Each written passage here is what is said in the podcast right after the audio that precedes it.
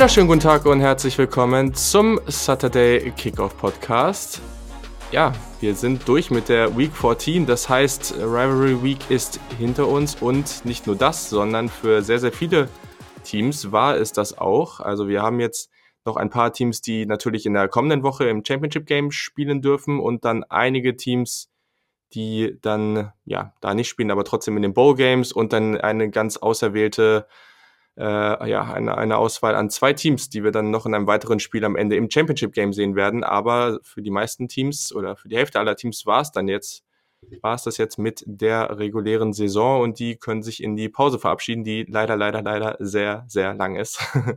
Aber genau, wir sprechen natürlich wieder über all das, was passiert ist an diesem Wochenende. Das war nämlich eine ganze Menge, auf jeden Fall ein paar echt spannende Spiele und ja, da müssen wir auf jeden Fall drüber schnacken und natürlich habe ich den Peter Schindler dafür wieder am Start. Moin Peter. Moin Moin. Ja, es äh, ist auf jeden Fall immer so ein Wochenende mit einem lachenden, einem weinenden Auge. In der Regel sind das ja immer Spiele, die sehr, sehr viel Spaß machen. Auf der anderen Seite stellt man dann immer nach diesem Wochenende fest, hoch, das waren ja schon die letzten Spiele, die am äh, ja, an den College Campuses stattfinden und Mhm. Ja, wir gehen ja im Grunde jetzt mit den meisten Championship Games in die Pro-Stadien und dann in Richtung ähm, Postseason. Ja. Aber wir haben, denke ich mal, einiges zu besprechen heute. Definitiv. Und das ist auch immer, es ist schon ein bisschen traurig, weil irgendwie, ich finde, bei manchen Spielen hast du auch im, im, ersten Saisonspiel immer eine sehr, sehr gute Stimmung. Ich ja. kann mich an, an ein Spiel irgendwie zwischen, oh, ich weiß gar nicht, das war irgendwie South Carolina gegen irgendwen vor ein paar Jahren. Da war auch ey, wirklich erstes Saisonspiel in Bombenstimmung. Also hab, ist mir jetzt gerade so in den Kopf gekommen. Aber ich glaube, gerade wenn wir jetzt auf Auburn und natürlich auch auf das Michigan-Stadion jetzt, äh, jetzt von diesem Wochenende schauen, diese Atmosphäre, das ist, das ist der Peak. Also das ist das absolute, der, das Top-Level an Atmosphäre, was du so bekommst. Und das ist aber auch leider auch dann die letzte Woche. Und dann kriegt man so die, die beste Atmosphäre und dann kriegst du das leider erst halt nächstes Jahr wieder, was ja schon irgendwie schade ist, aber gleichzeitig macht es das wahrscheinlich irgendwo auch aus, dass du es eben so selten bekommst und dadurch die Intensität eben auch genauso hoch ist. Ja, genau. Also ich meine, ich war, ähm, ich war ja im September in, in, äh, in USA drüben und ähm, mhm. habe ja den Home Opener von Notre Dame mir angeschaut vor Ort und ja.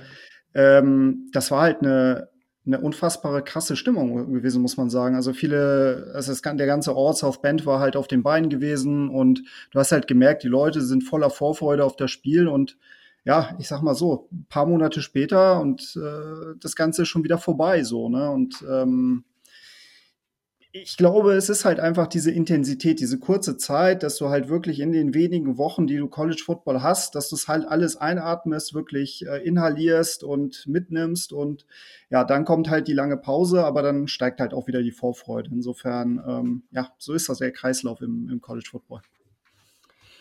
Das hast du sehr gut beschrieben und in diesem Sinne ich meine, wir sprechen natürlich über die Spiele gleich noch ein bisschen ausführlicher, aber wie war das Wochenende für dich? Also bei mir war es ja so, dass ich leider, der ein oder andere wird es aus der letzten Folge wissen, ich konnte es ja nicht live verfolgen, deswegen war das irgendwie alles sehr chaotisch, musste dann natürlich in der, in der Nacht von Samstag auf Sonntag irgendwie noch unbedingt das Spiel, The Game, Ohio State, Michigan gucken, weil irgendwie, das habe ich nicht ausgehalten, dann irgendwie dazwischen noch zu schlafen, um irgendwie dann zurück zu warten. Und ja, dann sah es ja auch relativ äh, schnell auch ganz gut aus und dann war ich dann auch irgendwie so zufrieden, dass ich dann auch pennen konnte. Aber wie war es für dich? Wie, wie hast du das Wochenende verbracht? Ja, total cool. Also ich meine, ähm, ich hatte es ja schon im letzten Pod gesagt, dass äh, die NFL ja am Donnerstag auch schon gespielt hat. Das ähm, mhm. habe ich auch direkt mitgenommen. Also die ersten beiden Spiele zumindest. Und am Freitag ging es dann ja los mit ähm, Texas, Texas Tech und Virginia und Virginia Tech. Und das waren ja schon mal so zwei Spiele, die, ja, äh, die man gut angucken konnte. Ähm, dann ging es ja auch direkt weiter äh, mit Memphis. Und naja, ich meine, wenn man dann halt die Game um 18 Uhr hat am Samstag, dann ähm, geht das halt nahtlos weiter. Also insofern ähm, aus meiner Sicht ein total tolles Wochenende. Ähm, und insofern glaube ich, dass, äh, dass das eine, ein toller Abschluss der regulären Saison war. Ganz allgemein, mhm. unabhängig davon, wie die Ergebnisse jetzt ausgegangen sind. Da waren ja viele spektakuläre Partien auch dabei, viele spektakuläre Plays dabei. Und ähm, das Schöne ist ja, dass ja noch nicht alle Entscheidungen gefallen sind für ähm, die Playoffs. Also die nächste, die nächste Woche wird ja auch nochmal interessant werden. Ja. Ähm, ja, alles gut, perfekt. Ich habe mich sehr unterhalten gefühlt. Sehr gut. Und ich dachte mir, weil wir über das Spiel eh noch kurz spielen, äh, sprechen wollten, dann können wir die Spannung etwas hochhalten. Erzähl doch mal gleich ein bisschen was zu deinen Eindrücken zu Virginia Tech gegen Virginia, weil das äh, ja ist ja schon ganz cool gewesen, das Spiel. Also am Ende ist es jetzt tatsächlich soweit. Ich habe es in der letzten Woche schon gesagt, es ist dieses Karussell, es hat sich wirklich einmal komplett gedreht in der Coastal. Wir haben jetzt den siebten Champion im siebten Jahr. Also Virginia hat gewonnen, 39 zu 30 hast echt eine, eine ganz coole Rushing, äh, Rushing Show der beiden Quarterbacks irgendwie zu Beginn gehabt. Das war irgendwie relativ spektakulär. Allgemein viele Big Plays. Und am Ende, genau, gab es ja das Field Goal und dann den Strip Sack und dann sind sie ja nochmal auf den Ball gefallen zum Touchdown. Das hat dann den Endstand herbeigebracht. Was war, was war so dein Eindruck vom Spiel? Wie, wie hast du es wie hast so gesehen? Ja, also es ist so, dass ja Virginia Tech ähm, die letzten Jahre massiv dominiert hat. Also ich glaube, der letzte Sieg von Virginia liegt ja oder datiert aus dem Jahr 2003. Ähm, mhm, ja. Und es sah ja zeitweise so aus, ähm, also die Partie war ja lange Zeit extrem ausgeglichen. Und UVA hat ja äh, zur Halbzeit geführt mit 13 zu 6 und dann gab es halt immer wieder so ein bisschen das Hin und Her. So. Und dann hat ähm, zum Ende des dritten Quarters halt äh, Virginia Tech geführt. Und dann dachte ich so ein bisschen, ah, okay, jetzt kann das vielleicht dann doch in Richtung Virginia Tech alles kippen. Aber Pustekuchen. Also ähm, dann stand es auf einmal 30 zu 27 für UVA. Und ähm, ja, kurz vor Schluss, äh, eine Minute 23 vor Schluss, gab es dann noch das Field Goal. Und Virginia Tech hat nochmal den Ball bekommen. Und was dann passiert ist, fand ich schon ziemlich, ähm, ja, amüsant, erschreckend, je nachdem, für wessen Fan man ist. Aber mhm. äh, Virginia, Virginia Tech hat den Ball halt nicht passen können. Die haben halt binnen drei Plays irgendwie drei Sacks kassiert und ähm, dann im Endeffekt halt den, den Ball in der Endzone gefummelt und ich habe dann halt mit einem äh, Twitter-User halt noch ähm, hin und her geschrieben und der hat dann auch schon irgendwie kurz vor Ende angekündigt, also der, der Field Rush der Fans, der wird dann auf jeden Fall extrem episch werden und ich war nicht enttäuscht. Mhm. Also das war dann die große Freude bei den Virginia-Fans und es war im Endeffekt, ist es auch ein tolles Jahr für, ähm, für das Team. Hinzu kommt ja auch noch, wenn ich ähm, wenn ich's, äh, also ich meine, mich zu erinnern, dass sie auch das, das äh, Basketballturnier gewonnen haben, also im, im College ja, Basketball mhm. ja, dieses Jahr. Ja. ja. Genau, und jetzt halt die, die Coastal zu gewinnen, ist halt ja ein absolute, absolut phänomenaler Erfolg von Bronco Mendenhall. Und gut, klar, also sie werden sich jetzt wahrscheinlich äh, gegen Clemson äh, in der Außenseiterrolle sehen, aber dennoch ein tolles Jahr für Virginia und ich freue mich für die Cavaliers. Ähm, das war wirklich beeindruckend, wie sie das, das Spiel dann auch zu Ende gebracht haben. Definitiv. Also war auf jeden Fall für die Leute, die die Highlights nicht gesehen haben, lohnt sich auf jeden Fall. Ich meine, also Hendon Hooker, der QB von Virginia Tech mit 311 Yards, einem Touchdown, zwei Interceptions, äh, ist auch für einen relativ langen, also ein 34 Yard Touchdown gelaufen. Und Bryce Perkins hat da richtig einen abgerissen. 311 Yards Passing, ein Touchdown, eine Interception und 164 Rushing Yards, zwei Touchdowns. Wahnsinn. Also ja. sehr, sehr geil. Also hat auf jeden Fall richtig Spaß gemacht und die Highlights gibt auch, glaube ich, von, von der ACC selber. Die machen auf YouTube auch immer so ein kurzes Highlight-Video, drei bis fünf Minuten. Wer, wer keine Lust hat, nochmal das ganze Spiel zu sehen, der kann sich das auf jeden Fall auch nochmal geben. Da kriegt man auch noch alle wichtigen Infos. So, Jetzt kommen wir dann aber zu The Game. Da sprechen wir jetzt erstmal ein bisschen ausführlicher drüber, weil wir haben in der Preview ja auch wirklich sehr lange drüber gesprochen. Da macht das nur Sinn. Ohio State gewinnt in Michigan, in Ann Arbor und ja, mit einem relativ eindeutigen Ergebnis, 56 zu 27. Damit in den letzten beiden Spielen letztes Jahr war auch relativ deutlich, deutlich. Da hat Ohio State dann 119 zu 66 gewonnen. Also das zeigt irgendwie diese Diskrepanz zwischen den beiden Programmen gerade vielleicht ganz gut ich muss sagen, die Atmosphäre war wie immer echt, also atemberaubend gut. Also am Anfang, wo Justin Fields dann raus ist im ersten Drive, da habe ich mir schon gedacht, okay, pff, wenn du das jetzt, der kennt das jetzt sicherlich auch noch nicht so in, so einer Atmosphäre. Jetzt bin ich mal gespannt, wie er da so, wie er da spielt und wie er das, ja, sich, sich in so einer Atmosphäre dann auch behaupten kann. Lief aber ganz solide, würde ich sagen. Also, mhm. ähm, das kann man schon sagen, das war einfach schon ein sehr, sehr guter Auftritt von Start bis, bis zum Ende auch wenn Michigan zu Beginn wirklich auch äh, ein paar ganz gute Drives hatte und ja auch in Führung gegangen ist. Aber am Ende war irgendwie ganz klar, dass Ohio State momentan einfach das mit Abstand bessere Programm ist. Aber genau, du kannst ja erstmal, du hast ja auch letztes Mal schon ein paar Fragen rausgehauen, die du dir so gestellt hast im Vorhinein. Wie, wie fühlst du dich jetzt? Was denkst du jetzt so über, über die beiden Programme, über das Spiel? Ähm, was waren so deine wichtigsten Eindrücke? Also ähm, zu Beginn kann man direkt sagen, also ich fühle mich extrem bestätigt darin, dass es halt immer noch einen massiven Unterschied zwischen den beiden Programmen gibt. Und ähm, mhm. das Spiel hat das auf jeden Fall gezeigt.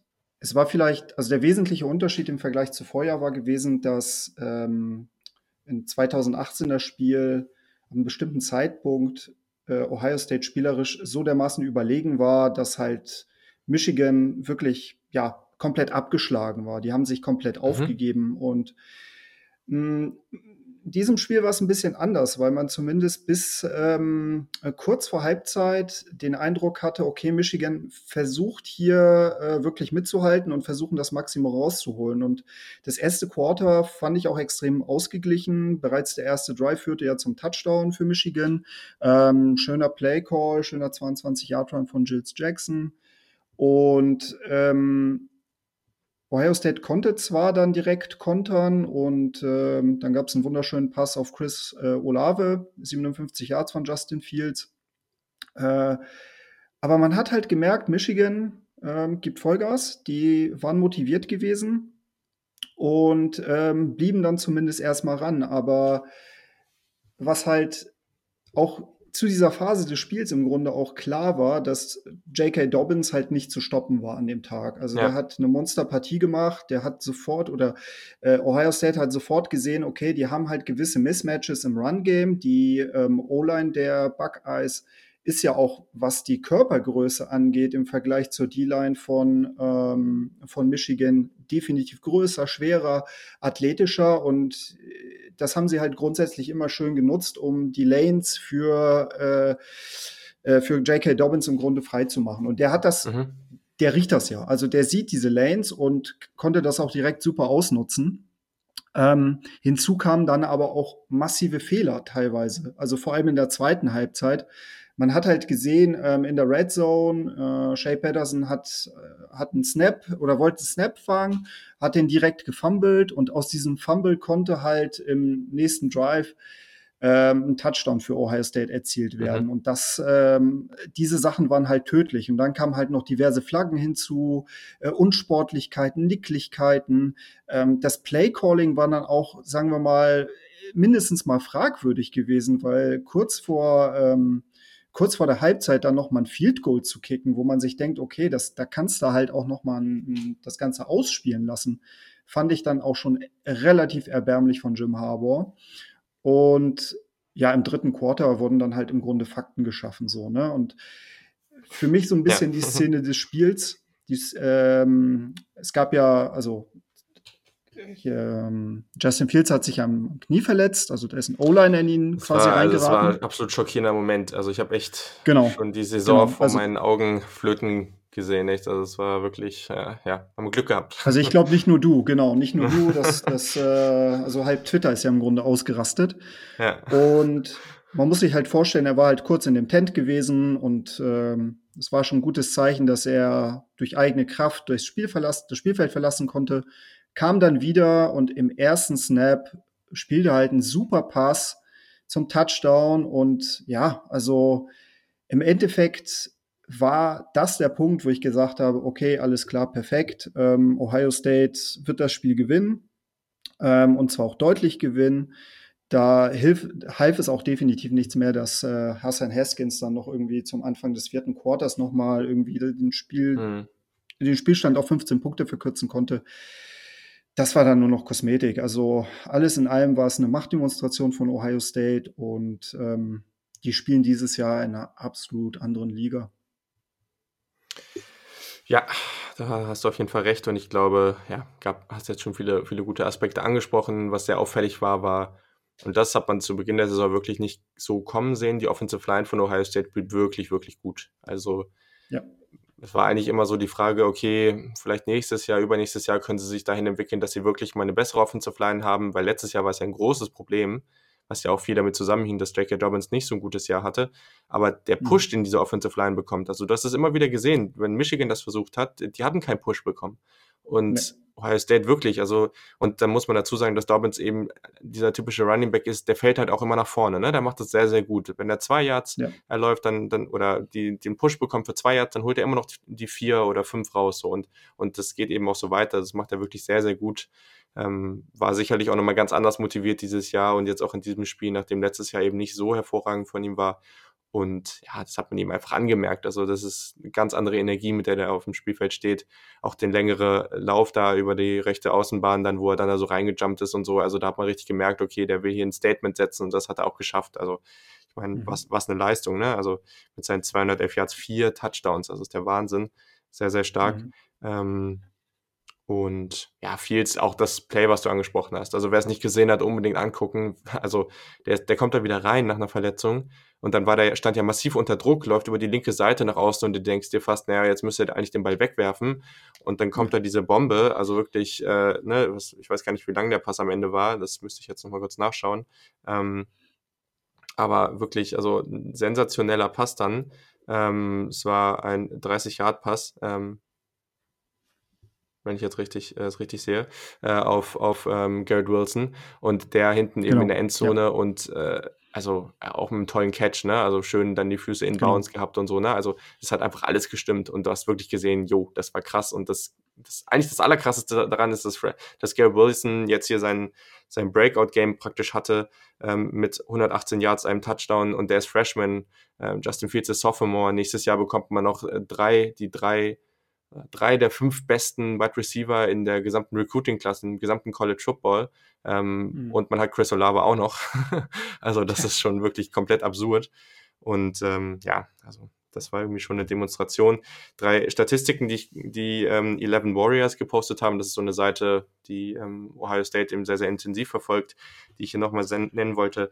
Jay Patterson ist mit 250 Passing Yards und 74% Completion ähm, in Halbzeit 1 unterwegs gewesen und das hast du am Anfang auch gemerkt, ne? Also es hat gut funktioniert, mhm. das Passing Game war gut und gab ja teilweise auch ein bisschen Verwirrung. Ich, der, der erste Touchdown von Donovan, Donovan Peoples Jones, wenn ich jetzt nicht ganz falsch liege, ähm, da gab es ja auch eine massive Verwirrung. Also da haben sie irgendwie ganz gut ähm, vorher in, waren sie in Motion Michigan und dann äh, Ohio State hinten die Safeties irgendwie ein bisschen verwirrt gewesen, sind da auch nochmal irgendwie, haben dann nochmal die Positionen getauscht und dann war irgendwie Peoples Jones über die Mitte komplett frei.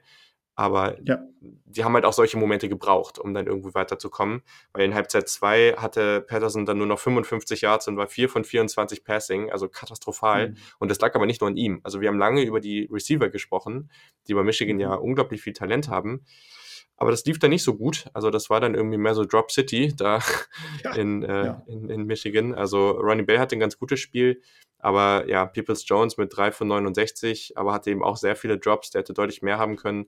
Und Nico Collins, der letzte Woche gegen Indiana noch so ausgerastet ist, mit zwei Catches für 32 und Tariq Black ein Catch von 9 Yards. Also das lief nicht so, wie man sich das vorgestellt hat und dann war es eben sehr schwierig. Ähm, was gut funktioniert hat, war das Verhalten gegen Chase Young. Der hatte nur ja. zwei Hurries, kein Sack und kein Tackle. Das haben sie wirklich gut gemacht. Problem war nur, dass sie so viele Ressourcen auf ihn gestellt haben, dass äh, Nose Tackle Robert Landers und Defensive Tackle Devon Hamilton das beste Spiel des Jahres hatten. Das hat dann eben an der Stelle nicht so wirklich gut funktioniert. Der Pressure, der dann durch die Mitte kam, war dann eben sehr extrem. Und ich glaube, der Punkt, der dann am frustrierendsten für, für alle Michigan-Fans war, war dann eben, dass Ohio State einfach sehr effizient gespielt hat. Also 60% Conversion Rate bei, bei Third Down und eben fünfmal in der Red Zone gewesen, fünf Touchdowns, die haben sich keine Chance nehmen lassen, waren am Ende auch plus eins äh, im Turnover Margin äh, und ja, also das, das wird einfach nichts. Also, also da musst du einfach auch ja. irgendwie mehr, mehr bringen und da musst du eben auch vom Coaching, da musst du von, vom Play Calling, da musst du von der Strategie einfach mehr bringen. Das hat irgendwie alles vorne und hinten nicht gelangt nach den ersten, nach dem ersten Viertel ähm, haben die eben angezogen und ja, war dann eben sehr, sehr eindeutig. Wenn wir jetzt ja, auf diese, auch, äh, ja. Genau, man hat halt definitiv gemerkt, dass es dann halt, also das Frustlevel ist dann ja auch klar gestiegen. So, ja, ne? Also absolut. Ähm, der Höhepunkt war ja dann im Grunde dann auch äh, Jim Harbour in der Pressekonferenz, der dann ja extrem äh, kurz angefasst war und äh, nur das Nötigste beantwortet hat. Und ich glaube, dass da der Frust auch ganz klar äh, tief sitzt. Ne? Ich meine, das war jetzt nur sein fünfter Anlauf gewesen, fünfte Niederlage. Und wir haben es ja in der letzten Ausgabe besprochen. Im Endeffekt hast du da ja auch eine Fanbase, die misst dich im Zweifel halt nur an diesem einen Spiel. Für die ist es dann halt auch The Game und ähm, ich glaube, die nächsten Tage und Woche, Wochen werden für Michigan halt auch nicht, ähm, nicht besonders angenehm werden, auch für ja. John Harbour nicht, äh, Jim Harbour nicht. Ähm, ich glaube zwar nicht, dass er jetzt äh, direkt auf dem Hot Seat sitzt, aber ja, es, ähm, der Druck wird auch im nächsten Jahr dann noch größer werden. Und das, ähm, das muss man halt auch erstmal verarbeiten, glaube ich. Und ähm, man hat halt gesehen, dass da halt noch sehr, sehr viel Abstand ist zwischen diesen beiden Programmen. Ja. Ja, da wurde in der Pressekonferenz irgendwie nach, was, was haben sie gefragt, irgendwie, wo das, wo der größte, in welchem Bereich die größte Gap der größte Unterschied diesen, ist, ne? Ja, genau, ja der größte ja. Unterschied zwischen den beiden Programmen ist und dann hieß es auch so, wurden ein paar Beispiele genannt, ist es im Coaching, ist es in dem, in dem und dann hat er sich anscheinend beim, beim Coaching-Stichpunkt irgendwie so angegriffen gefühlt, dass äh, er irgendwie gesagt hat, äh, ich, ich, was war, I'm I'm not answering to insults oder so ähnlich war, ja, war die genau. Antwort. Ich glaube, irgendwie sowas. Also ja, jetzt vielleicht auch nicht die beste Art und Weise, damit umzugehen. Aber naja, also der Punkt, den du gerade gesagt hast, ist auch nochmal ganz wichtig. Das ist das Letzte, was ich zu dem Spiel besprechen wollte. Ich glaube, der Unterschied, gerade in dem sich diese beiden Programme befinden, ist wirklich enorm. Also mhm. keine Frage, wir wissen nicht, was bis in ein, zwei, drei Jahren passiert. Es kann immer, es passieren im College Football andauernd drastische Dinge und you never know, mhm. ne, klar. Aber momentan ist es eigentlich keine wirkliche Rivalität mehr. Also der ein Stichpunkt, den ich bei The Athletic gelesen habe, das war irgendwie ganz cool, war irgendwie ganz cool. Also wenn du die Rivalität und die Namen der Programme mal rausnehmen würdest und du würdest einfach nur die, die Ergebnisse lesen, du würdest ne, die, die Ergebnisse im Recruiting und all diese Sachen lesen, dann, dann wäre das nicht das schwierigste Spiel wahrscheinlich auf dem Schedule oder es wäre auf jeden Fall nicht es wäre nicht so groß, wie man es sich im Kopf macht, weil man zum Beispiel im Hintergrund ja. oder im Hinterkopf hat irgendwie, okay, in den 90ern, da war Michigan irgendwie viel besser und es ist dieses Riesenspiel und es gab ja auch ein paar Spiele, die irgendwie knapp waren, aber so hätte man das alles nicht, dann würde das ganz anders aussehen und ich glaube, am Ende, wie viele Spieler würden von Michigan wirklich bei Ohio State starten? Keine Ahnung, zwei, drei, überhaupt? Wissen wir? Also, ja, ja. ich glaube, viel mehr wären das nicht, ne? Und also, wenn wir jetzt auf 2020 gucken, Ohio State hat momentan acht Spieler aus der Top, äh, Top 100, Michigan hat einen. Ähm, mhm. das, das, ist, das wird nicht besser in den nächsten Jahren und vor allem durch den Erfolg von, also es ist ja genau wie bei Clemson oder so, ne? Der Erfolg kommt, die besseren Recruits kommen, ne? Das ist ja auch alles irgendwie, es arbeitet ja auch zusammen. Ähm, Richtig. Ohio State hat wirklich konstant daran gearbeitet, ähm, verschiedene Coaches einfach abzugraden und da aber auch das strategisch klug zu machen und nicht wie Michigan irgendwie jedes Jahr, oh, okay, ich brauche jetzt neue Assistant Coaches, weil das funktioniert alles nicht. So und am Ende Ohio State hat die besseren Coaches, die haben die besseren Recruiter und sie haben vor allem auch die bessere Recruiting-Strategie. Also jahrelang hat Michigan ganz die, die sehr, sehr gute Talente aus Ohio auch bekommen und das funktioniert jetzt überhaupt mhm. nicht mehr, ähm, weil Ohio ja. State jetzt beschlossen hat, sie wollen jetzt wieder mehr Fokus auf, auf den Staat Ohio auch legen und ja, das funktioniert jetzt halt gleich. Also ich glaube, am aktu zum aktuellen Zeitpunkt muss wirklich viel passieren, dass Michigan in den nächsten Jahren da wirklich ähm, wieder mal ein ernstzunehmender Gegner ist. Und damit sage ich jetzt nicht, dass die nicht mal ein Spiel gewinnen können. Auf jeden Fall. Das siehst du in anderen Rivalitäten auch. Aber trotzdem, das, nur weil du mal ein Spiel gewinnst, heißt das nicht, dass du jetzt wieder irgendwie auf dem gleichen, gleichen Stand wie das andere Programm bist. Also wir sprechen ja gleich über den Iron Bowl. Es würde jetzt niemand sagen, dass mhm. Auburn gerade das bessere Programm ist als Alabama. Das, also das wäre ja einfach eine Lüge. Aber trotzdem kannst du ja. mal ein Spiel gewinnen. Aber ich glaube, dieses genau. Spiel, dieses The Game war auf jeden Fall mal so ein ganz klares Zeichen, was da gerade abgeht. Mhm. Sehe ich genauso. Genau, so, dann springen wir auch mal zur nächsten Partie. Mhm. Und ja, das war Alabama gegen Auburn. Und das ist natürlich so ausgegangen, wie wir uns, also es ist ähnlich knapp, oder nein, also du hast es relativ knapp getippt, das müssen wir vielleicht dazu sagen. Ich habe es eigentlich relativ eindeutig gesehen und lag damit massiv falsch, das muss ich auch so zugeben. Am Ende gewinnt, äh, gewinnen die Auburn Tigers zu Hause 48 zu 45. Alabama steht damit jetzt bei 10 und 2 und ist ziemlich sicher, oder nicht nur ziemlich sicher, sondern sehr sicher aus dem Playoff Race draußen. Ja, war ein krasses Spiel. Das muss man, glaube ich, so sagen. Also, das hat irgendwie alles, alles gehabt, was so ein, so ein Iron Bowl irgendwie mitbringen sollte und was, äh, was wir uns davon erhoffen. Und genau, ich schmeiß dir jetzt gerne mal den Ball zu und, und lass dich mal ein bisschen drüber quatschen, was du irgendwie, was so deine Eindrücke vom Spiel waren, weil ich glaube, da gab es eine Menge.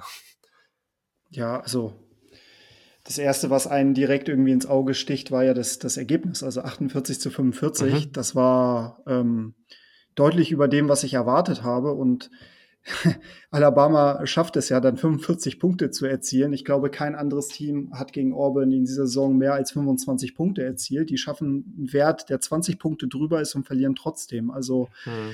Ähm, das ist schon, das ist schon ziemlich absurd gewesen. Also der gesamte Spielverlauf, also das Spiel fing ja, glaube ich, im ersten Quarter noch vergleichsweise langsam an. Man hat sich da so ein bisschen belauert. Und äh, direkt im zweiten Quarter, im zweiten Quarter ist das Ganze dann halt komplett explodiert.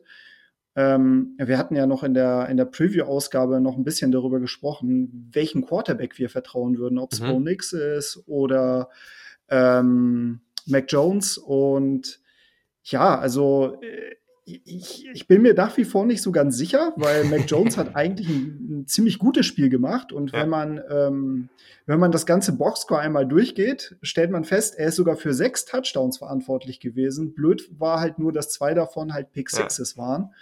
Und äh, aber ansonsten hat er, finde ich, eine, eine vergleichsweise gute Partie ge gemacht und man hat halt auch ganz klar gesehen, dass dieses, dieses Wide Receiving Core halt zu unfassbaren Sachen absurd, ähm, absurd. möglich ist. Also Jalen Waddle, ne, irgendwie. Die Nummer vier, die Nummer vier. Das ist also der Hammer, ne? Also ich meine, der, der hat äh, vier, vier, vier äh, Targets gehabt, ich glaube drei Catches und ähm, drei Touchdowns, ne? Dann halt noch den, ähm, den Special Teams Touchdown ja. hat er erzielt. Ähm, und was mir halt auch sehr gefallen hat, G. Harris haben sie halt auch extrem gut ins, ins Laufspiel einbezogen. Also sowieso, der ist ja Running Back, den, den kannst du ja auch nicht mhm. anders einbeziehen.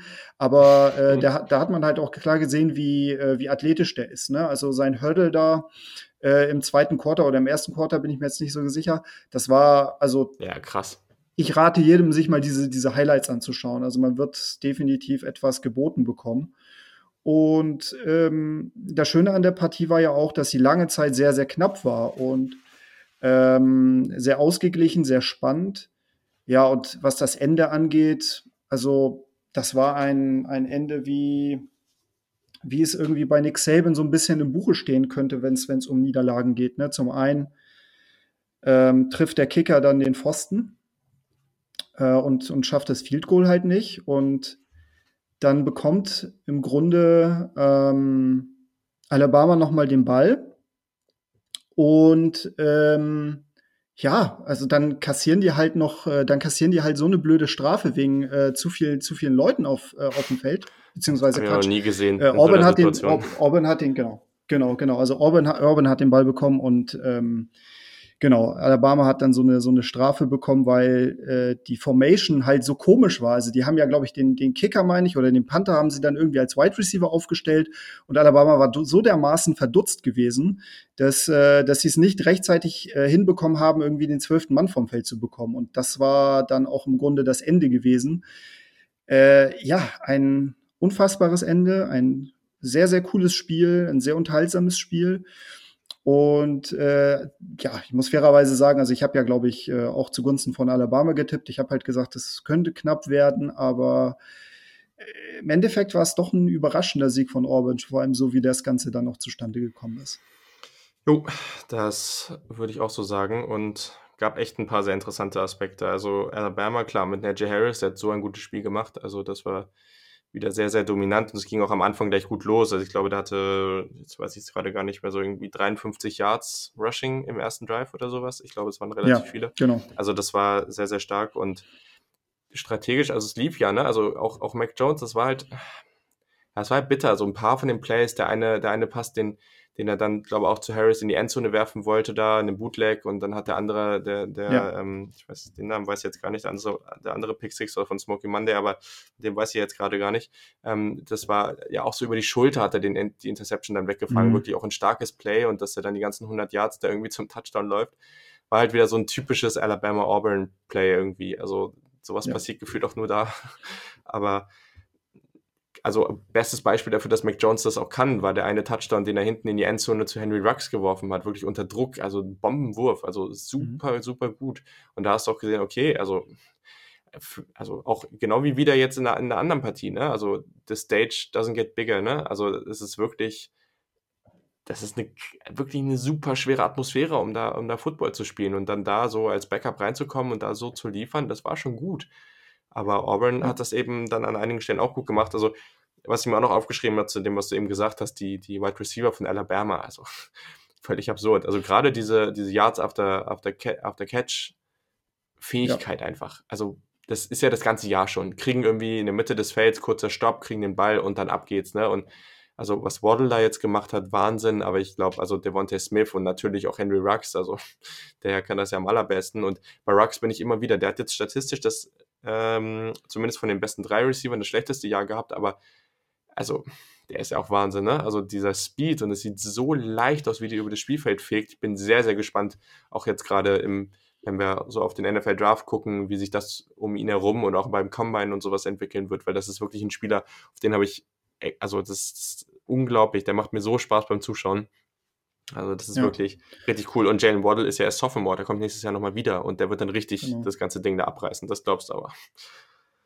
Auf jeden Fall. Und ähm, also mich würde es nicht wundern, wenn, ähm, wenn drei der, der drei auf jeden Fall in der ersten Runde ja. irgendwie ja. Äh, vom Bord gehen würden. Ähm, klar, das, das muss man halt immer abwarten. Also da ist ja noch lang hin und ähm, wird sich sicherlich noch im ganzen Pro Prozess halt im Grunde einmal entwickeln. Da kommen ja noch andere Wide Receiver im Grunde äh, in den Draft rein, ähm, die noch interessant sein werden. Aber rein von den Fähigkeiten her, von den Talent her, ähm, sind die auf jeden Fall alle reif für die erste Runde aus meiner Sicht. Und ja, ähm, was halt auch so ein bisschen Fluch äh, für die ist, ähm, ich habe ja unter der Woche mich ein bisschen gewundert, dass ja für den Beletnikov Award, also für den Award mhm. für den besten Wide Receiver im Lande, ähm, die drei Finalisten ja bekannt gegeben wurden und keiner der drei von Alabama im Grunde mit dabei ist. Das hat mich tatsächlich so ein bisschen gewundert, aber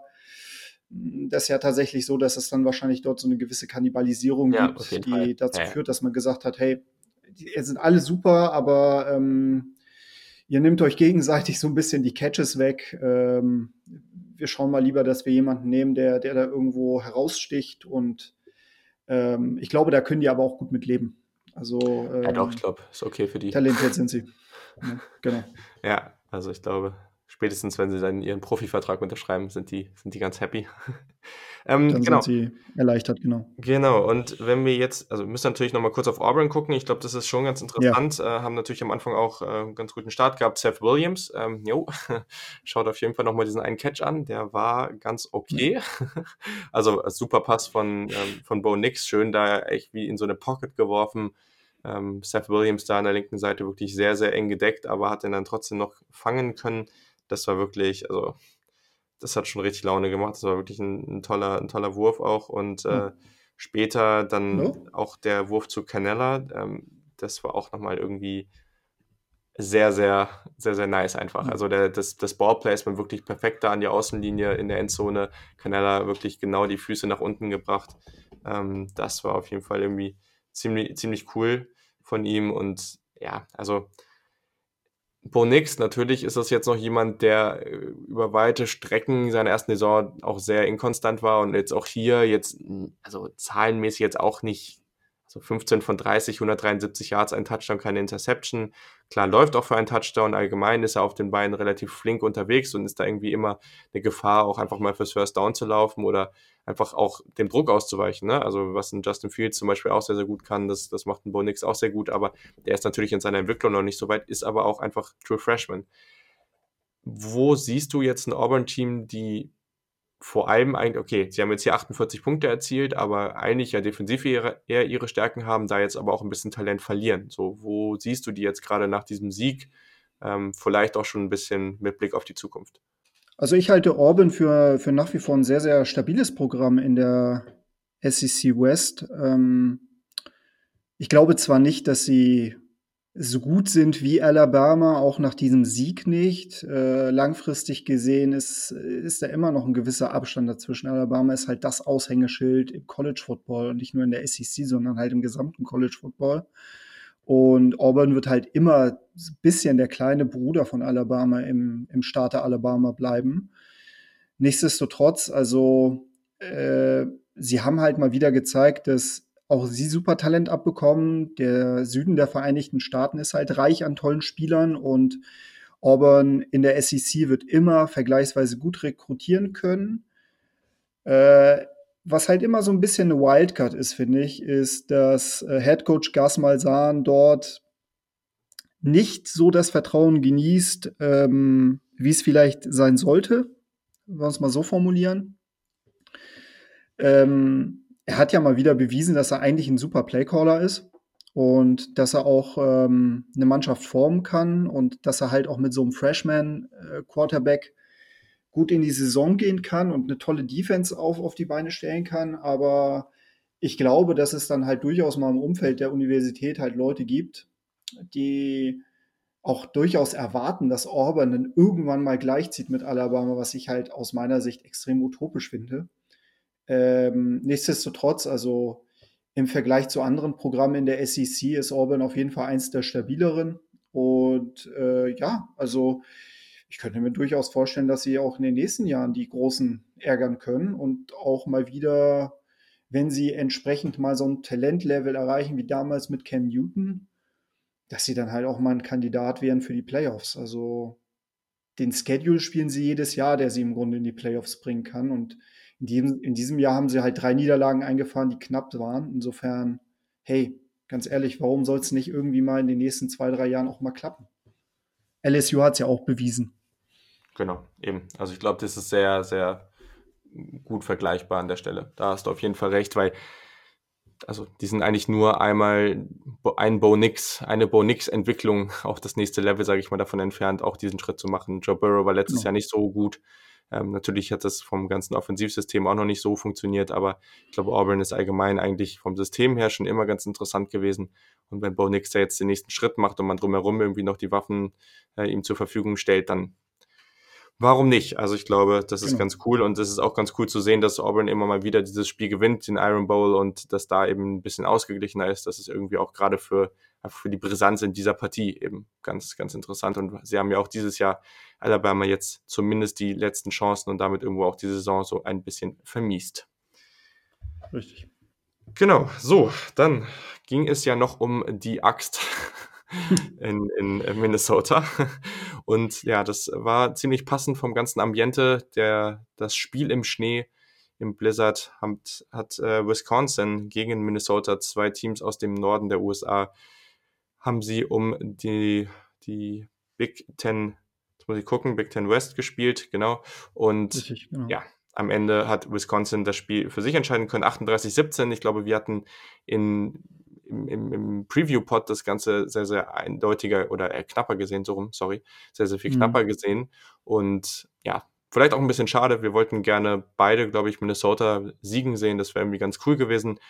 So bekommen wir ein Rematch zwischen Wisconsin und Ohio State im Big Ten Championship Game nächste Woche. Und ja, also ich glaube, es war eine relativ eindeutige Nummer, deswegen müssen wir nicht so ausführlich drüber sprechen, aber kannst ja trotzdem noch mal kurz raushauen, was du so zum Spiel denkst. Ja, also ich hatte halt klar gesehen, so Jonathan Taylor ähm, kannst du halt nur bedingt unter, unter Kontrolle bringen. Der hat halt seine zwei Touchdowns auf dem Boden erzielt, hat er jetzt nicht so viele massiv viele Yards gemacht, aber dafür dann halt auch noch mal einen äh, Touchdown-Pass gefangen.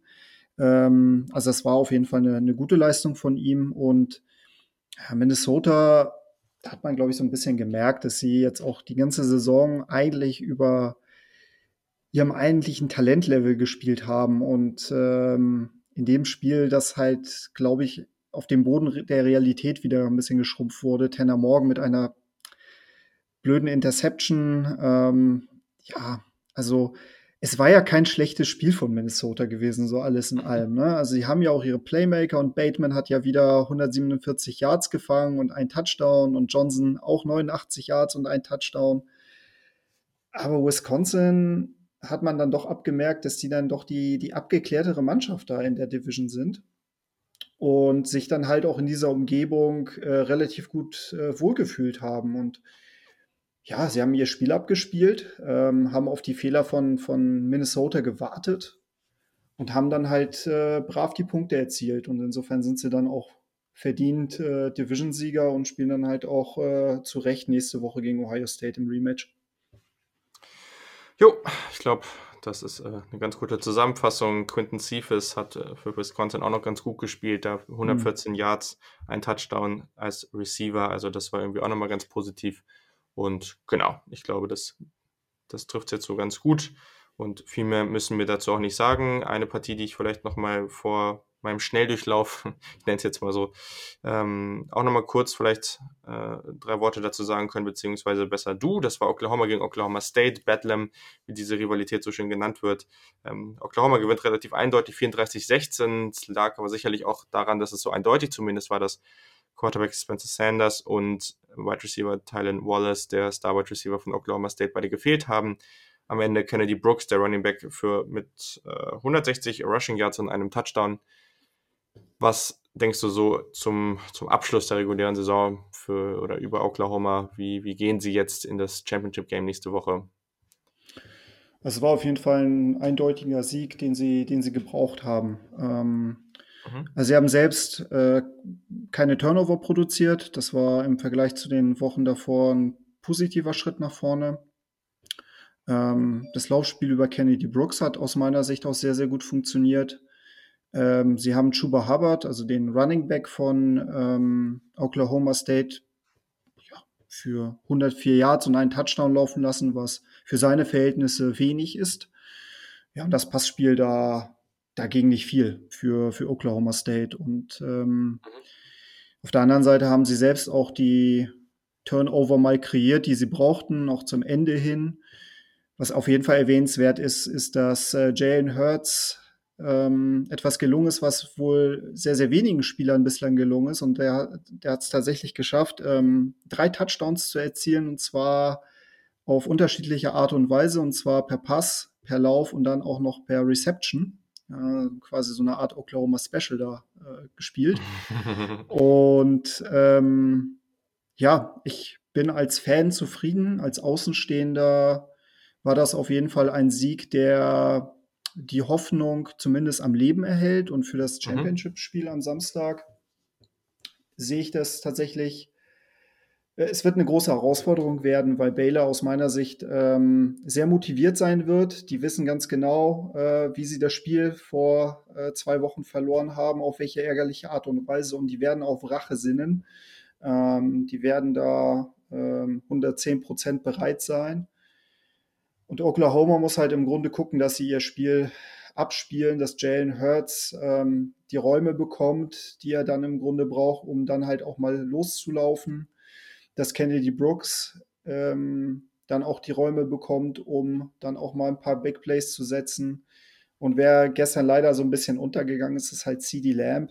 Ähm, nur vier Receptions für 36 Yards. Der hoffe ich mir, dass er nächste Woche auf jeden Fall nochmal ähm, ja, ein bisschen mehr Spielraum bekommt, dass er dann halt vielleicht auch nochmal das eine oder andere Big Play bekommt und dass die Defense im Grunde auch nochmal hält. Und die, ich glaube, dass wenn sie nochmal so stark in Rückstand geraten, werden sie es diesmal dann auch nicht so aufholen. Insofern hoffe ich, dass es ein etwas anderes Match sein wird und dass Oklahoma von vornherein mehr in Richtung Kontrolle gehen wird. Mhm. Okay, perfekt. Vielen Dank. Und ja. damit äh, würde ich das auch abschließen. Und genau, ich, ihr kennt ja die, die Kategorie im Podcast schon, dass ich jetzt nochmal durch so ein paar Statistiken und Scores durchgehe. Einfach nochmal, dass ihr einen ganz guten Überblick bekommt. Und da fangen wir jetzt auch gleich nochmal mit The Game an. Muss auch sagen, einige Stats, es gibt immer so einen ganz coolen Artikel von The Athletic jede Woche. Einige Statistiken habe ich mir auch daraus geklaut, aber ist vielleicht auch ganz cool für die Leute, die eben die, die ähm, das Abo von The Athletic nicht haben. Ähm, vielleicht auch nochmal ganz interessant. Also Jim Harbour ist der erste Michigan-Coach ever, der 0 zu 5 gegen Ohio State startet. Sicherlich auch nicht so besonders cool für ihn. Ähm, dann seit 1990, wenn wir auf den Iron Bowl gucken, ähm, und Nick Saban hat kein von Nick Saban gecoachtes Team mehr als 48 Punkte zugelassen. Äh, das letzte Mal war er noch bei Michigan State und hat 52 Punkte von Drew Brees und Purdue eingeschenkt bekommen. Genau, eine Statistik, die ich ziemlich krass finde und irgendwie auch ja, sehr beeindruckend, weil Alabama ja schon eigentlich zumindest in den letzten Jahren und Jahrzehnten irgendwie sehr, sehr gut war. Aber Alabama ist jetzt 0 und 7 All-Time im Jordan Hare Stadium, also im Auburn Stadium und das aber nur natürlich, wenn beide Teams ähm, in der AP Top 25 gerankt waren, aber trotzdem, also das heißt, wenn beide Teams irgendwie ganz gut dastanden und äh, Alabama auswärts gespielt haben, haben sie da noch nie gewonnen. Währenddessen hat Clemson mit äh, sieben Spielen in Folge mit mindestens 30 Punkten Abstand gewonnen. Das zeigt vielleicht auch mal wieder die Qualität der ACC, aber natürlich auch die Qualität von Clemson, keine Frage. Die haben sich gegen, gegen South Carolina sehr, sehr deutlich durchsetzen können. Ähm, LSU gewinnt natürlich auch sehr, sehr deutlich, ähm, beziehungsweise was heißt natürlich, gegen Texas AM haben wir es vielleicht nicht so deutlich erwartet. Ähm, das war dann schon irgendwie sehr beeindruckend. 50 zu 7 war das Ganze. Da hat auch der Jamar Chase, der zum Beispiel für den Bletnikoff Award mhm. nominiert ist, ähm, sieben Bälle vor 197 Yards gefangen und zwei Touchdowns, also ziemlich cool. Aber eine Statistik zu dem, äh, ja, netten Joe Burrow, der hat für die Saison bis jetzt für 4.366 Yards und 44 Touchdowns geworfen. Damit hat er einen Rekord in Yards ähm, pro Saison, also einen SEC-Rekord ähm, aufgestellt. Und bei den Touchdowns hat er den jetzt eingestellt. Also ist er jetzt gleich auf. Also sehr, sehr stark, was Joe Burrow da jetzt gerade so abzieht dieses Jahr in der ACC. Also Hut ab. Ähm, Utah gewinnt 45 zu 15 gegen Colorado und zieht damit ganz entspannt ins Pac-12 Championship Game ein. Colorado war allerdings das erste Team, nur, diese Statistik ist nur auf Utah Heimspiele bezogen, war das erste Team, das einem, eine TD in der zweiten Halbzeit gegen Utah in dieser Saison erzielen konnten. Also bei allen Heimspielen war Utah in der zweiten Halbzeit da sehr, sehr dominant, echt, echt krass. Ähm, über UVA, also Virginia, haben wir auch schon geredet, aber QB Bryce Perkins hatte ja 164 Rushing Yards. Virginia Tech hat in den letzten drei Spielen zusammen nur 176 zugelassen. Auch daran sieht man nochmal, wie gut diese, diese Rushing Attack von Virginia und Perkins da eben war.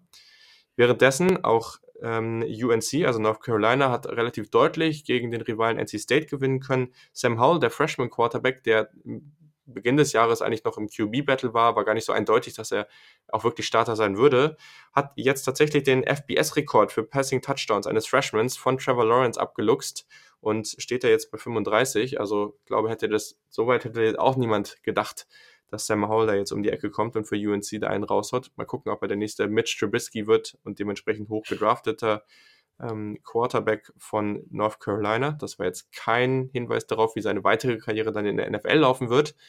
Nur mal so dazu. Gut, dass du das nochmal betont hast. ja, genau. Also ja, ist ja momentan immer so ein großes Thema, deswegen muss man sagen.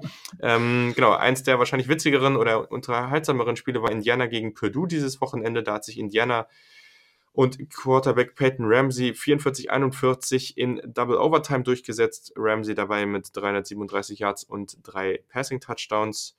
Und genau, wenn wir auf weitere Spiele an diesem Wochenende gucken, wenn man nochmal kurz durchgeht. Also Iowa hat sich ähm, sehr, sehr knapp mit einem späten Field Goal gegen Nebraska durchgesetzt. Ähm, eine der dümmeren Niederlagen war Ole Miss gegen Mississippi State. Da hat Ole Miss relativ knapp oder fünf Sekunden vor Ende ähm, den vermeintlichen Ausgleich, also den Touchdown erzielt. Dann hat aber der Receiver gemeint, er müsste einen sehr, sehr dummen Jubel machen, dafür eine Flagge bekommen. Das PAT wurde nach hinten gesetzt auf 35 Yards und der Kicker hat verschossen. Dadurch verliert man dann. Wobei ich auch sagen muss, also natürlich war das so super unnötig, aber der Kicker muss das Ding aus 35 Yards trotzdem reinschießen. Aber okay, also am Ende ärgert man sich wahrscheinlich über diesen dummen Jubel. Genau, Texas hast du schon angesprochen. Die gewinnen 49-24 gegen Texas Tech. Also nochmal sehr eindeutige Geschichte. Auch Missouri beendet die Saison mit einer, auf einer positiven Note und sind Bow eligible mit 24 zu 14 gegen Arkansas. Memphis, wie wir es auch schon vorher gesagt haben, gewinnt mit 10 gegen Cincinnati und die treffen sich nächste Woche dann wieder. Ähm, Washington gewinnt 31-13 gegen Washington State. Ähm, Genau, Kentucky, auch wieder sehr interessant, über die haben wir neulich auch gesprochen. Die stehen jetzt bei 7 mhm. und 5, gewinnen 45 zu 13 gegen Louisville. Ähm, Lynn Bowden Jr., der jetzt sein letztes Spiel dort anscheinend ver, ähm, in, in, Kentucky absolviert hat, so, hat, so sah es zumindest aus, ähm, der ja eigentlich Running Back ist, hat auch in dieser Partie wieder sensationelle vier Passing Yards gehabt. Allerdings ist er auch wieder für 284 und vier Touchdowns gelaufen. Das äh, irgendwie sehr, sehr interessant, was Kentucky da jetzt so Ende, zum Ende der Saison irgendwie auf die Beine gestellt hat. Ziemlich cool. Mhm. Oregon gewinnt gegen Oregon State 24 zu 10, relativ souverän. Ähm, und jetzt müssen wir mal weiter hier gucken. Genau, Georgia auch 52 zu 7, sehr eindeutig. Ähm, George Pickens war das, glaube ich, oder? Der da diese unglaublich ja, dumme Aktion genau. am Ende des Spiels geliefert, äh, gebracht, mhm. gebracht hat. Der, der Receiving Core von den Bulldogs ist eh schon geschwächt und der Freshman hat sich dann, dann nochmal schön bei, obwohl man schon einen Haushoch geführt hat, mit einem gegnerischen Spieler angelegt und der sollte damit rechnen, dass er jetzt gesperrt wird. Das hilft natürlich nicht. Genau, Clemson habe ich angesprochen, gewinnt 38-3 gegen South Carolina und so, jetzt muss ich nochmal weiter gucken. Genau, Baylor, die dann nächste Woche auf Oklahoma treffen, gewinnen 61 zu 6 gegen Kansas. Sehr, sehr eindeutige Nummer. Michigan State gewinnt 1916 gegen Maryland, beenden, das, beenden die Saison damit auch auf einer positiven Note. Notre Dame gewinnt auch eindeutig 45 zu 24 gegen Stanford. Und genau, weitere Spiele habe ich jetzt eigentlich schon erwähnt. Ähm, Florida gegen Florida State kann man vielleicht nochmal kurz erwähnen. Da gewinnt Florida 40 zu 17. Also hier bin ich jetzt auch mal gespannt, auch wenn Florida State Bowl eligible ist. Trotzdem wird man da, ja, ich bin mir sicher, dass man da nicht zufrieden sein wird mit der Saison. Also das ist auch so ein Programm. Ähm, ich meine, klar, man hat ja jetzt auch noch nicht den neuen Head Coach. Da bin ich jetzt wirklich sehr, sehr gespannt, wie das da weitergehen wird. Apropos Head Coach. Da kommen wir jetzt auch nochmal kurz zu ein paar News der gute Greg Schiano, der ja zwischenzeitlich schon als neuer Head Coach von Rutgers galt, dann wieder nicht, wurde jetzt doch eingestellt. Also der ist wieder zurück bei Rutgers. Ich weiß nicht, hast du da eine Meinung zu? Ich habe da nicht so richtig eine Meinung zu.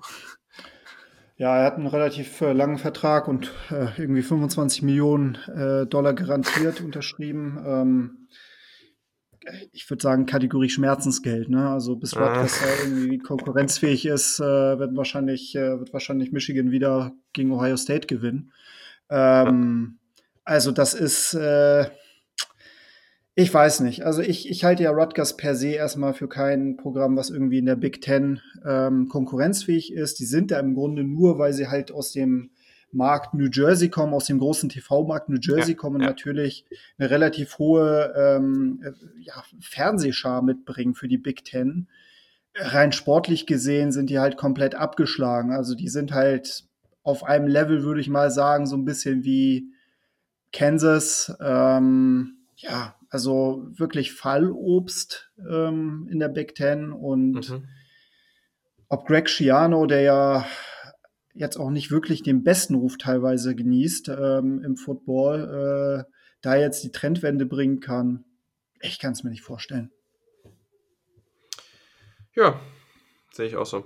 Also, ähm, aber ja, muss man mal gucken. Also eigentlich haben sie einen coolen Markt da mit New York und New Jersey, aber mittlerweile ja. gibt es ja auch andere Teams aus der Big Ten, die da sehr, sehr gut rekrutieren. Also zu dem man so dann wahrscheinlich aus. auch deutlich deutlich lieber gehen würde. Das äh, könnte ich mir dann schon vorstellen. So, genau. Dann ähm, noch eine andere News. Äh, das ist eigentlich keine richtige News. Ich wollte es noch mal kurz sagen. Also, es gab den Bericht, dass Clay Helton bei USC raus ist. Wurde dann auch überall schön geretweetet. Das ist angeblich nicht so. Bruce Feldman, der eigentlich schon ein eher angesehener Journalist oder College Football Analyst ist, der hat jetzt berichtet, dass eine USC-Quelle auch gesagt hat, dass das kompletter Bullshit ist und dass da überhaupt nichts feststeht und dass die auch ziemlich sauer darüber sind, dass das jetzt so rausgehauen wird. Also genau, da erstmal nochmal abwarten. Wahrscheinlich ist er dann wirklich raus, bis das Ding hier auch online ist. Aber ähm, genau, also das jetzt vielleicht nochmal so dazu. Und sonst sind wir jetzt an dem Punkt, dass ähm, auch Charlie Strong, den kennt man ja noch, also war ja auch mal Head Coach von Texas, ähm, der wurde jetzt auch nach drei Saisons bei South Florida ähm, rausgeschmissen. Das war jetzt leider nicht mehr so erfolgreich, was sie da gespielt haben. Und damit noch eine kurze Übersicht über die offenen Head-Coaching-Stellen. Also, ne, das kommt ja jetzt so langsam, dieses ganze Coaching-Carousel im College Football. Das ist irgendwie immer ganz interessant. Und damit haben wir dann eben genau USF, also Southern Florida, die noch einen Head Coach suchen, dann UTSA, ähm, USC sucht potenziell dann eben ein, aber ich glaube eben, da müssen wir jetzt noch abwarten, wie es dann da weitergeht. UNLV in Las Vegas, New Mexico, Arkansas, Florida State, Missouri und auch Boston College ist eben rausgekommen, dass die Steve Adasio rausgehauen haben. Also die brauchen auch einen neuen Coach. Genau, mhm. so. Ich glaube, das ist erstmal so die wichtigsten News. Bin auf, natürlich sind wir vor allem auf Florida State gespannt und was sich dann daraus entwickelt, weil wenn zum Beispiel ein, ich sag mal, James Franklin oder sowas dahin gehen würde, dann wird natürlich die Stelle in Penn State offen und dann geht das immer so weiter. Also ich glaube, da wird noch einiges passieren. Ganz abschließend. Auf jeden Fall. Ja, ganz abschließend haben wir dann noch die Championship Games nächste Woche. Also die jetzt nochmal kurz, ein paar haben wir schon genannt. Also in der Pac-12 sehen wir Utah gegen Oregon, Big 12 Oklahoma Baylor. In der Mid-American, da wird Miami of Ohio gegen Central Michigan antreten. In der Sunbelt Louisiana Lafayette gegen Appalachian State Conference USA. Das ist UAB gegen Florida Atlantic. In der AAC Memphis Cincinnati, die schon diese Woche gegeneinander gespielt haben. Das wird irgendwie auch ganz witzig. In der SEC Georgia LSU. Mountain West Boise State gegen Hawaii, ACC Virginia Clemson und in der Big Ten, das ist relativ spät, ich glaube, das ist dann das Spiel, was schon am frühen Sonntagmorgen für uns sein wird, das ist dann Ohio State gegen Wisconsin. Auf welche Partie außer Oklahoma Baylor freust du dich am meisten? Ähm, also ich glaube, das Pac-12 Championship-Spiel könnte sehr, sehr interessant ja. werden. Das ist ja das in der Nacht von Freitag auf Samstag. Ähm, mhm. Utah gegen Oregon. Äh, könnte eine sehr äh, ausgeglichene Partie sein. Utah ist momentan mit sechs favorisiert, aber Oregon hat eine sehr starke Defense. Ähm, hat Justin Herbert. Also ich bin sehr gespannt, wie dieses Spiel ausgeht. Hat ja auch eine gewisse Implikation ja auch für Oklahoma. Also insofern auch als Oklahoma-Fan definitiv die Partie, die man ähm, die man verfolgen muss. Und ähm, ja, wenn ich jetzt, also klar, ich sag mal, Georgia LSU ist ein mhm. No-Brainer. Mhm.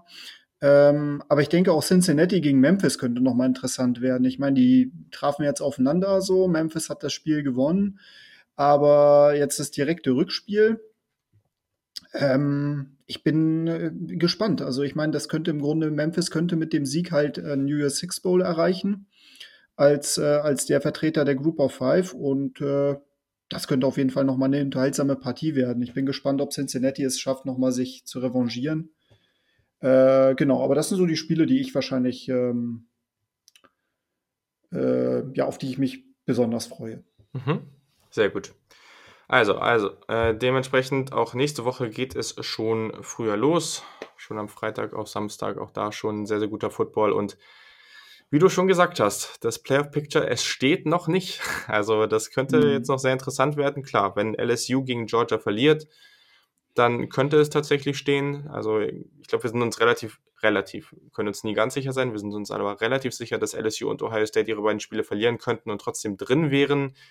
Mhm. Clemson müsste man mal sehen. Also dazu ist vielleicht der, der ganze Schedule zu schwach. Da bin ich mir noch nicht so ganz sicher. Das ist gerade so, ich glaube, das wissen wir nicht so, oder können wir es sehr, sehr schwer nur einschätzen. Und mhm. ja, alles weitere, was dann passiert. Also, sobald LSU gewinnt, wird es interessant. Das können wir, glaube ich, sagen, weil gerade dieses Duell, also wenn Utah und Oklahoma dann beide gewinnen sollten, das ist dann natürlich sehr, sehr interessant. Also weil das wird dann irgendwie wieder eine sehr, da werden dann wieder alle möglichen Records und, und Statistiken irgendwie verglichen, wie man da irgendwie vorne sieht. Also das finde ich ganz cool. Und eigentlich ist es auch am Ende besser. Also, okay, klar, dann wird wieder, werden wieder gewisse Leute irgendwie unzufrieden sein, weil das dann vielleicht ungerecht war oder eben nicht. Aber am Ende ist es dann doch auch spannender, als wenn du alle vier Teams eigentlich schon weißt. Also das ist dann auch mal so ein bisschen langweilig. Ich sehe es genauso. Ich meine, im Endeffekt, ähm, es gibt ja immer wieder Leute, es gibt viele Fans, die sagen, hey, irgendwie ein sechs, äh, oder ein acht Team Playoff Picture würde mehr Gerechtigkeit schaffen. Aber es hätte halt vor allem die Konsequenz, dass die reguläre Saison halt im Grunde abgewertet wird, wenn halt von vornherein klar wäre, dass irgendwie die Top, äh, also die, die Power 5 Conferences sowieso fest ein, ein Vertreter schicken würden, plus drei, ich sage jetzt mal Wildcard-Teams. Ähm, ich glaube, dass, dass du da qualitativ vermutlich nicht die besseren Playoffs haben würdest. Ähm, und man muss halt auch ehrlicherweise sagen, äh, es geht ja auch darum, um die vier Teams zu finden, die wirklich gegeneinander am besten bestehen können. So, mhm. und das kann dann auch nur mal sein, dass es ein Team ist, was vielleicht nicht die Championship gewinnt oder die ja. eigene Championship gewinnt. Ja. Es kann dann halt auch mal ein Team sein, das äh, vielleicht außen vor ist und eine knappe Niederlage eingestellt hat. Und wenn jetzt beispielsweise Alabama gestern gegen Auburn gewonnen hätte, dann hätten wir sicherlich äh, einen Vertreter gehabt, der jetzt nicht in ein Finale eingezogen wäre, aber definitiv noch Teil der Diskussion. Mhm. Und ähm, insofern ja, ich glaube, man muss es dann halt auch mal sportlich nehmen aus meiner Sicht. Und äh, ich bin mal sehr gespannt, wenn es tatsächlich zum Chaos kommen sollte, wenn wirklich die Resultate so ausfallen, dass es mehrere Teams geben könnte, die halt auf Platz 4 Frage kommen, ähm, muss man dann halt auch, denke ich, als ähm, ja, Sportfan damit leben, wenn das eigene Team halt es nicht schafft, weil das andere Team hat definitiv auch Leistung gebracht und man wird immer wieder irgendwelche Argumente finden, die zugunsten des eigenen Teams zählen und zu, zu ähm, also gegen irgendwie andere Teams, die direkten Verfolger zählen. Und das ist dann auch aus meiner Sicht Erbsenzählerei. Und äh, das Komitee, das sind ja kluge Leute, die da sitzen. Die haben Ahnung vom Football, die gucken sich mehrere Metriken an und die werden, denke ich mal, auch eine Entscheidung treffen, die ähm, ja dann berechtigt sein wird. Ja, das ist ein gutes Stichwort. Ich glaube, das, äh, das trifft alles sehr, sehr gut. Wir können dann über das ganze Playoff-Thema und Erweiterungen, wenn es dann soweit ist, weil das wird sicherlich irgendwann kommen, nochmal genau diskutieren, weil ich bin zum Beispiel ein sehr großer Befürworter von der Erweiterung. Deswegen, äh, das könnte man dann nochmal mhm. irgendwann anders machen. Ich glaube, das ist auch mhm. auf jeden Fall immer ein sehr, sehr spannendes Thema, aber das wird heute nicht mehr passieren. und genau, in diesem Sinne, sehr, ja, vielen Dank wie immer für deine Expertise und für deine Zeit, dass du am Start warst. Ja, sehr gerne. Und genau, in diesem Sinne, also folgt natürlich dem Podcast der Kick auf Twitter und auch auf Instagram. Da habe ich an diesem Wochenende auch nochmal ein bisschen was gemacht und werde das vielleicht auch in den nächsten Wochen nochmal ein bisschen intensiver machen, dass ich da nochmal ein paar Takes am, am Wochenende oder sowas gebe. Vielleicht ähm, entwickelt sich das da ja nochmal ein bisschen besser. War da eigentlich auch im Austausch mit ein paar Leuten. Das ist eigentlich ganz cool.